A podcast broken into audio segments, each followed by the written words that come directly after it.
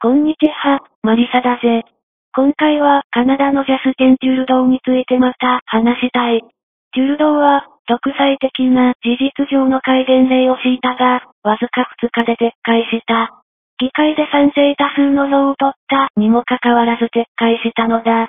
その理由が何なのかは、今のところはわからない。平和的デモを鎮圧し、カナダ国民が犠牲になったことにより、イギリスやアメリカなどから、強く非難されたせいかもしれないが、俺は引き続きカナダには注目しているぜ。イギリスでは例の疫病に関する全ての規制が撤回された。病気が消えたのではなくて、いかなる規制も効果がない、あるいは現実的なメリットデメリットで、デメリットが勝るから、撤回されたのだ。俺が思うに、世界中が結局はこの結論に至るだろうぜ。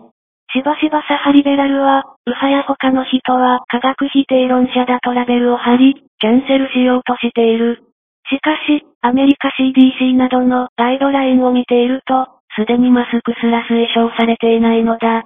さらに、未だに注射は治験中であり、そのメリットとデメリットはデータを集めている段階だ。したがって、科学的に考えたら、理にかなっていないのはサハリベラルなのだぜ。しかし、この一件について、全く関心のない俺が思うに、どちらのサイドもイデオロギー戦になっていて、現実から乖離しているぜ。そして、情報格差がいくつもの層にわたり、極めてひどくなるばかりだ。日本人の大半は高校を出ているだろうから、英語がわかるだろう。YouTube だけでは偏るから、ランブルやビットシュートなども混ぜながら、いろいろな意見を集める方がいいと俺は思うぜ。俺は日本の文化や歴史が好きだが、悔しいことに日本語だけでは集められる情報に限りがありすぎる。俺はグローバリストでは全くないし、むしろローカリストだ。しかしだからこそ、少し距離を置いて、日本を眺めることに意味を見出しているぜ。カナダのトラックドライバーの意味について知りたければ、ランブルなどに無数の現地ライブ放送や当事者のコンテンツがある。YouTube だけでは、手に入らない話があまりにも多い最近なのだぜ。